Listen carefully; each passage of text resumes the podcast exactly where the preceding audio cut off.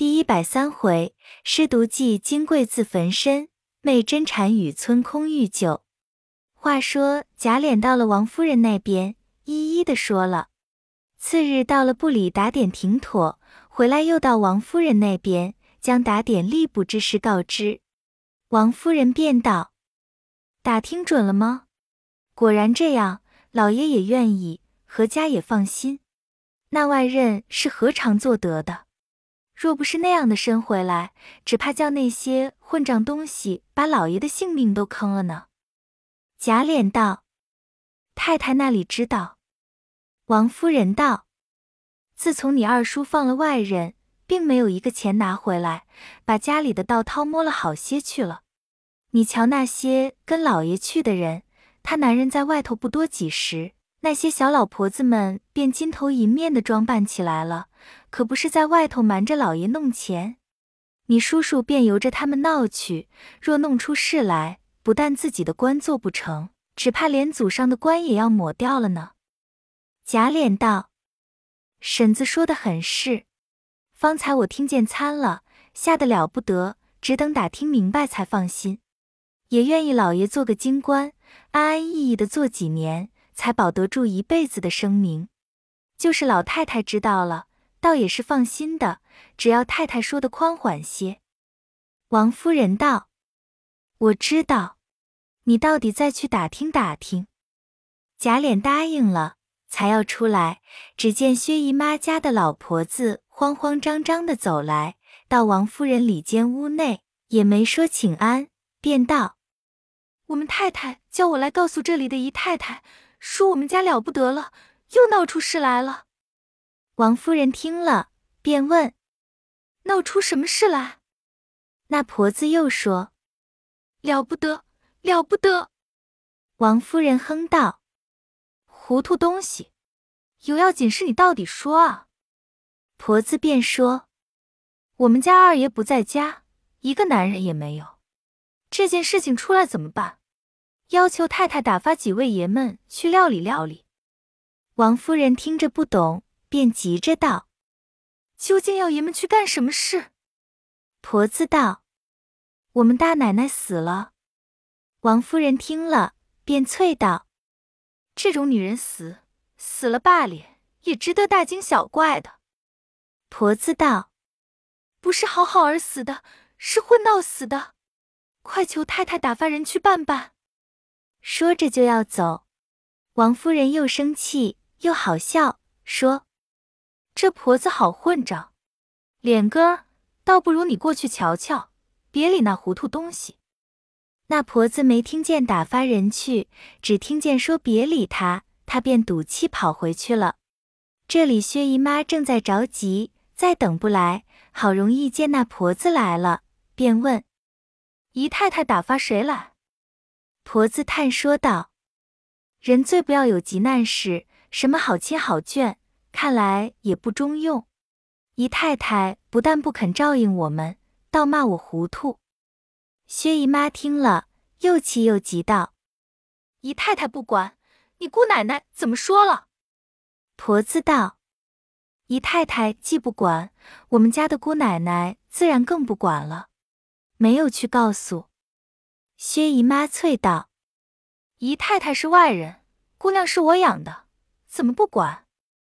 婆子一时醒悟道：“是啊，这么着我还去。”正说着，只见贾琏来了，给薛姨妈请了安，到了脑，回说：“我婶子知道弟父死了，问老婆子，再说不明，着急的很，打发我来问个明白，还叫我在这里料理，该怎么样？”姨太太只管说了半句，薛姨妈本来气得干哭，听见贾琏的话，便笑着说：“倒要二爷费心。我说姨太太是待我们最好的，都是这老货说不清，几乎误了事。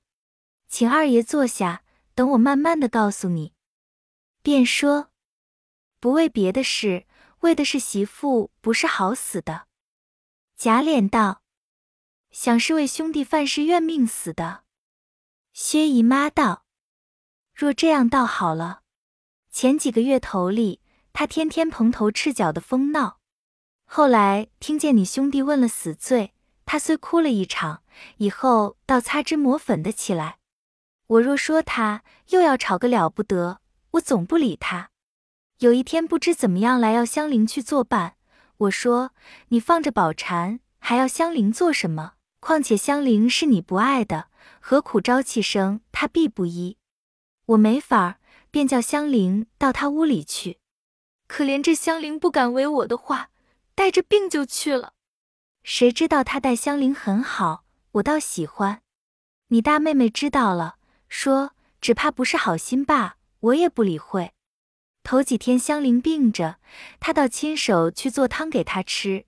那只香菱没服，刚端到跟前，他自己烫了手，连碗都砸了。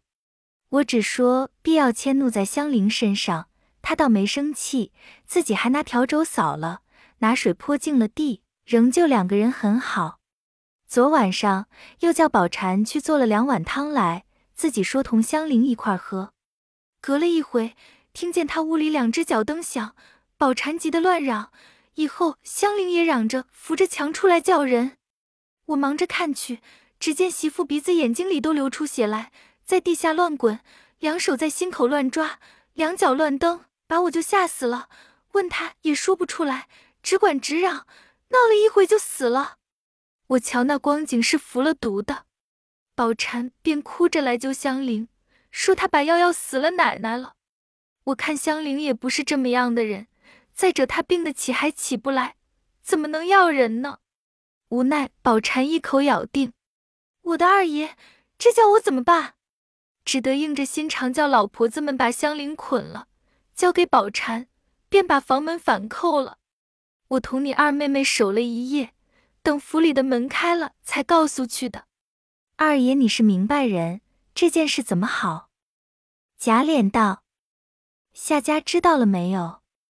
薛姨妈道：“也得思路明白了才好报啊。”贾琏道：“据我看起来，必要经棺材了的下来。我们自然移在宝蟾身上，别人便说宝蟾为什么要死？他奶奶也是没答对的。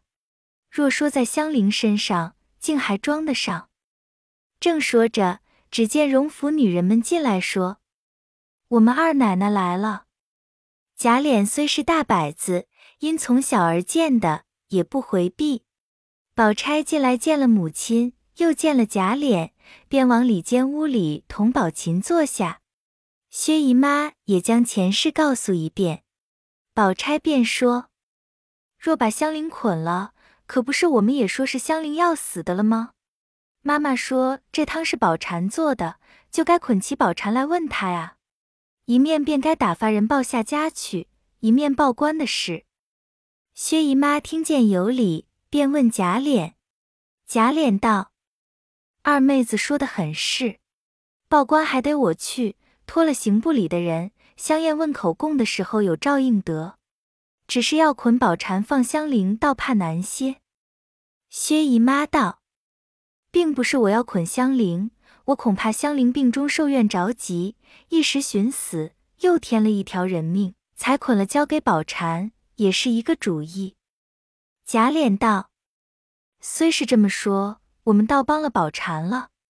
若要放都放，要捆都捆，他们三个人是一处的，只要叫人安慰香菱就是了。”薛姨妈便叫人开门进去，宝钗就派了带来几个女人帮着捆宝蟾。只见香菱已哭得死去活来，宝蟾反得意洋洋。以后见人要捆他，便乱嚷起来。那进德荣府的人吆喝着，也就捆了。竟开着门，好叫人看着。这里鲍夏家的人已经去了。那夏家先前不住在京里，因近年萧索，又记挂女儿，新近搬进京来。父亲已没。只有母亲又过继了一个混账儿子，把家业都花完了，不时的常到薛家。那金桂园是个水性人儿，那里守得住空房，况间天天心里想念薛科，便有些饥不择食的光景。无奈他这一前兄弟又是个蠢货，虽也有些知觉，只是尚未入港，所以金贵时常回去，也帮贴他些银钱。这些时正盼金贵回家，只见薛家的人来，心里就想又拿什么东西来了。不料说这里姑娘服毒死了，他便气得乱嚷乱叫。金贵的母亲听见了，更哭喊起来，说：“好端端的女孩在他家，为什么服了毒呢？”哭着喊着的，带了儿子，也等不得雇车，便要走来。那夏家本是买卖人家，如今没了钱，那顾什么脸面？儿子头里就走，他跟了一个破老婆子出了门，在街上啼啼哭哭的雇了一辆破车，便跑到薛家。进门也不打话，便儿一声肉一声的要讨人命。那时贾琏道行不托人，家里只有薛姨妈、宝钗、宝琴，何曾见过个阵仗？都吓得不敢啧声，便要与他讲理，他们也不听，只说：“我女孩在你家得过什么好处？两口朝打暮骂的，闹了几时，还不容他两口子在一处。你们商量着把女婿弄在监里，永不见面。你们娘们仗着好亲戚受用也罢了，还嫌他碍眼，叫人要死了他，倒说是服毒。他为什么服毒？”说着。直奔着薛姨妈来，薛姨妈只得后退，说：“亲家太太，且请瞧瞧你女儿，问问宝蟾，再说歪话不迟。”那宝钗、宝琴因外面有夏家的儿子，难以出来拦护，只在里边着急。恰好王夫人打发周瑞家的照看，一进门来，见一个老婆子指着薛姨妈的脸哭骂。周瑞家的知道必是金贵的母亲，便走上来说：“这位是亲家太太吗？大奶奶自己服毒死的，与我们姨太太什么相干？也不犯这么糟蹋啊。”那金贵的母亲问：“你是谁？”薛姨妈见有了人，胆子略壮了些，便说：“这就是我亲戚贾府里的。”金贵的母亲便说道。谁不知道你们有张腰子的亲戚，才能够叫姑爷坐在监里。如今我的女孩倒白死了不成？说着，便拉薛姨妈说：“你到底把我女儿怎样弄杀了？给我瞧瞧。”周瑞家的一面劝说，只管瞧瞧，用不着拉拉扯扯，便把手一推，夏家的儿子便跑进来，不依道。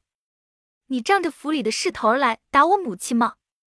说着，便将椅子打去，却没有打着。里头跟宝钗的人听见外头闹起来，赶着来瞧，恐怕周瑞家的吃亏，齐打火的上去半劝半喝。那夏家的母子索性撒起泼来说：“知道你们荣府的势头，我们家的姑娘已经死了，如今也都不要命了。”说着。仍奔薛姨妈拼命，地下的人虽多，那里挡得住？自古说的，一人拼命，万夫莫当。正闹到危急之际，贾琏带了七八个家人进来，见是如此，便叫人先把夏家的儿子拉出去，便说：“你们不许闹，有话好好的说，快将家里收拾收拾，刑部里头的老爷们就来相验了。”金贵的母亲正在撒泼，只见来了一位老爷，几个在头里吆喝，那些人都垂手侍立。金贵的母亲见这个光景，也不知是贾府何人，又见他儿子已被人揪住，又听见说刑部来验，他心里原想看见女儿失手先闹了一个稀烂，再去喊官去，不成往这里先报了官，也便软了些。薛姨妈已吓糊涂了，还是周瑞家的回说，他们来了也没有去瞧他姑娘，便作践起姨太太来了。我们为好劝他，那里跑进一个野男人，在奶奶们里头混撒村混的，这可不是没有王法了。贾琏道：“这回子不用和他讲理，等一会子打着问他，说男人有男人的所在，里头都是些姑娘奶奶们。”况且有他母亲，还瞧不见他们姑娘吗？他跑进来不是要打抢来了吗？家人们做好做歹压服住了。周瑞家的仗着人多，便说：“夏太太，你不懂事，既来了，该问个青红皂白。你们姑娘是自己服毒死了，不然便是宝蟾要死他主子了，怎么不问明白，又不看尸首，就想讹人来了呢？我们就肯叫一个媳妇儿白死了不成？现在把宝蟾捆着，因为你们姑娘必要点病，所以叫香菱陪着她，也在一个屋里住，故此两个人都看守在那里。”原等你们来眼看看行不相验，问出道理来才是啊！金贵的母亲此时是孤，也只得跟着周瑞家的到他女孩屋里，只见满脸黑血，直挺挺的躺在炕上，便叫哭起来。宝蟾见是他家的人来，便哭喊说：“我们姑娘好意待香菱，叫她在一块儿住，她倒抽空要死我们姑娘。”那时，薛家上下人等俱在，便齐声吆喝道：“胡说！昨日奶奶喝了汤才要死的，这汤可不是你做的。”宝蟾道：“汤是我做的，端了来我有事走了，不知香菱起来放些什么在里头要死的。”金贵的母亲听未说完，就奔香菱，众人拦住，薛姨妈便道：“这样子是砒霜药的。”家里绝无此物，不管香菱宝蟾，终有替他买的，回来刑部少不得问出来，才赖不去。如今把媳妇全放平正，好等官来相验。众婆子上来抬放，宝钗道：“都是男人进来，你们将女人动用的东西检点检点。”只见炕褥底下有一个揉成团的纸包，金贵的母亲瞧见便拾起，打开看时。并没有什么，便撩开了。宝蟾看见道：“可不是有了凭据了？这个纸包我认得，头几天耗子闹得慌，奶奶家去与舅爷要的，拿回来搁在首饰匣内，必是香菱看见了拿来要死奶奶的。若不信，你们看看首饰匣里有没有了。”金贵的母亲便依着宝蟾的所在取出匣子，只有几只银簪子。薛姨妈便说：“怎么好些首饰都没有了？”宝钗叫人打开箱柜，俱是空的，便道：“嫂子，这些东西被谁拿去？这可要问宝蟾。”金贵的母亲心里也虚了好些，见薛姨妈查问宝蟾，便说：“姑娘的东西，她那里知道。”周瑞家的道：“亲家太太别这么说呢。”我知道宝姑娘是天天跟着大奶奶的，怎么说不知？这宝蟾见问得紧，又不好胡赖，只得说道：“奶奶自己每每带回家去，我管的吗？”众人便说：“好个亲家太太，哄着拿姑娘的东西，哄完了叫她寻死来讹我们。好罢了，回来香艳便是这么说。”宝钗叫人。到外头告诉琏二爷说，别放了夏家的人。里面金贵的母亲忙了手脚，便骂宝蟾道：“小蹄子，别嚼舌头了！姑娘几时拿东西到我家去？”宝蟾道：“如今东西是小，给姑娘偿命是大。”宝琴道：“有了东西就有偿命的人了，快请琏二哥哥问准了夏家的儿子买砒霜的话，回来好回刑部里的话。”金贵的母亲着了急，道：“这宝蟾必是撞见鬼了，混说起来，我们姑娘何尝买过砒霜？若这么说，必是宝蟾要死了的。”宝蟾急得乱嚷说：“别人赖我也罢了，怎么你们也赖起我来呢？你们不是常和姑娘说，叫她别受委屈，闹得他们家破人亡，那时将东西卷包一走，再配一个好姑爷。”这个话是有的没有？金贵的母亲还未及答言，周瑞家的便接口说道：“这是你们家的人说的，还赖什么呢？”金贵的母亲恨得咬牙切齿的骂宝蟾说：“我待你不错啊，为什么你倒拿话来葬送我呢？回来见了官，我就说是你要死姑娘的。”宝蟾气得瞪着眼说：“请太太放了香菱吧。”不犯着白害别人，我见官自有我的话。宝钗听出这个话头来了，便叫人反倒放开了宝蟾，说：“你原是个爽快人，何苦白冤在里头？你有话索性说了，大家明白，岂不完了事了呢？”宝蟾也怕见官受苦，便说：“我们奶奶天天抱怨说，我这样人，为什么碰着这个瞎眼的娘，不配给二爷，偏给了这么个混账糊涂行子。要是能够同二爷过一天，死了也是愿意的。”说到那里，便恨香菱。我起初不理会，后来看见与香菱好了，我只道是香菱教他什么了，不成往左的汤不是好意。金贵的母亲接说道：“一发胡说了。若是要要香菱，为什么倒要了自己呢？”宝钗便问道：“香菱，昨日你喝汤来着没有？”香菱道：“头几天我病得抬不起头来，奶奶叫我喝汤，我不敢说不喝。刚要扎正起来，那碗汤已经洒了，倒叫奶奶收拾了个难，我心里很过不去。”昨听见叫我喝汤，我喝不下去，没有法儿。正要喝的时候呢，偏又头晕起来。只见宝蟾姐姐端了去，我正喜欢，刚合上眼，奶奶自己喝着汤，叫我尝尝，我便勉强也喝了。宝蟾不待说完，便道：“是了，我老实说吧，左奶奶叫我做两碗汤，说是和香菱同喝，我气不过。”心里想着香菱那里配我做汤给她喝呢，我故意的一碗里头多抓了一把盐，记了暗劲儿，原想给香菱喝的。刚端进来，奶奶却拦着我到外头叫小子们雇车，说今日回家去。我出去说了，回来见盐多的这碗汤在奶奶跟前呢，我恐怕奶奶喝着咸又要骂我。正没法的时候，奶奶往后头走动。我眼错不见，就把香菱这碗汤换了过来，也是何该如此。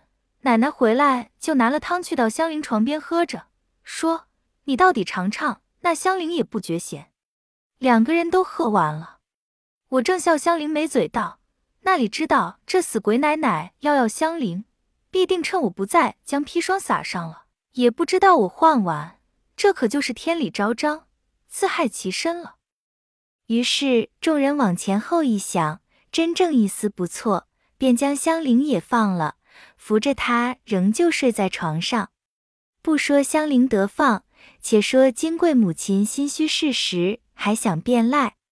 薛姨妈等你言我语，反要他儿子偿还金贵之命。正然吵嚷，贾琏在外嚷说：“不用多说了，快收拾停当，刑部老爷就到了。”此时唯有夏家母子着忙，想来总要吃亏的，不得已反求薛姨妈道：“千不是万不是，终是我死的女孩不长进，这也是自作自受。若是刑部相验，到底府上脸面不好看，求亲家太太息了这件事吧。”宝钗道：“那可使不得，已经报了，怎么能息呢？”周瑞家的等人大家做好做歹的劝说。若要息事，除非夏亲家太太自己出去拦宴，我们不提长短罢了。贾琏在外也将他儿子吓住，他情愿迎到刑部拒绝拦宴。众人依允。薛姨妈命人买官成殓，不提。且说贾雨村升了京兆府尹，监管税务，一日出都查勘开垦地亩，路过织基县，到了急流津。正要渡过彼岸，因待人夫，暂且停轿。只见村旁有一座小庙，墙壁坍颓，露出几株古松，倒也苍老。雨村下轿，闲不进庙，但见庙内神像金身脱落，殿宇歪斜，旁有断节，字迹模糊，也看不明白。意欲行至后殿，只见一翠柏下阴着一间茅庐。炉中有一个道士合眼打坐，雨村走近看时，面貌甚熟，想着倒像在那里见来的，一时再想不出来。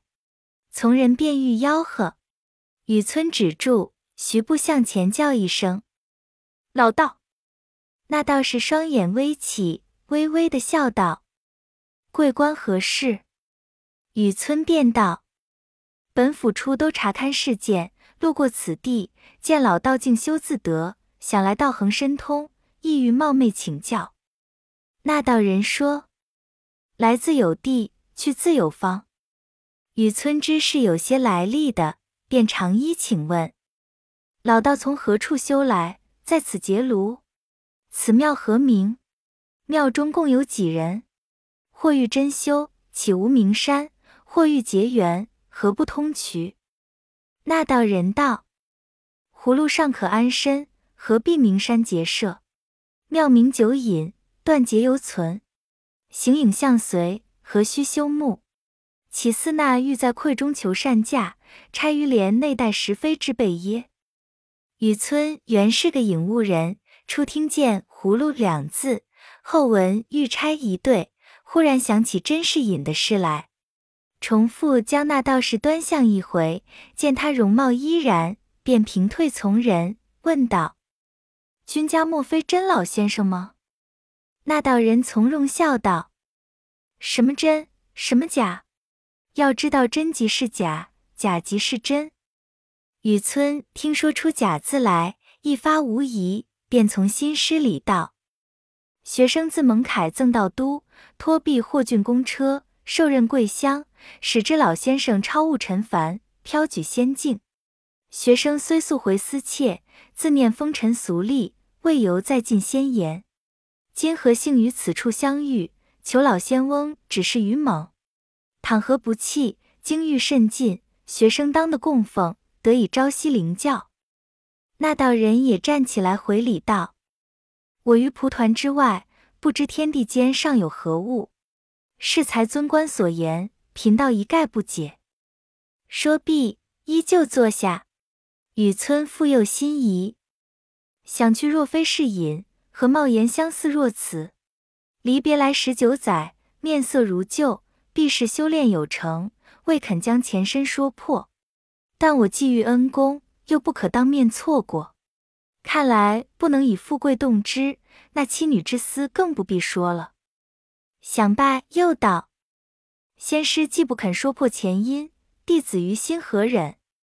正要下礼，只见从人进来，禀说天色将晚，快请渡河。雨村正无主意，那道人道：“请尊官速登彼岸，见面有期，迟则风浪顿起。果蒙不弃。”贫道他日尚在渡头候教。说毕，仍合眼打坐。雨村无奈，只得辞了道人出庙。正要过渡，只见一人飞奔而来，未知何事，下回分解。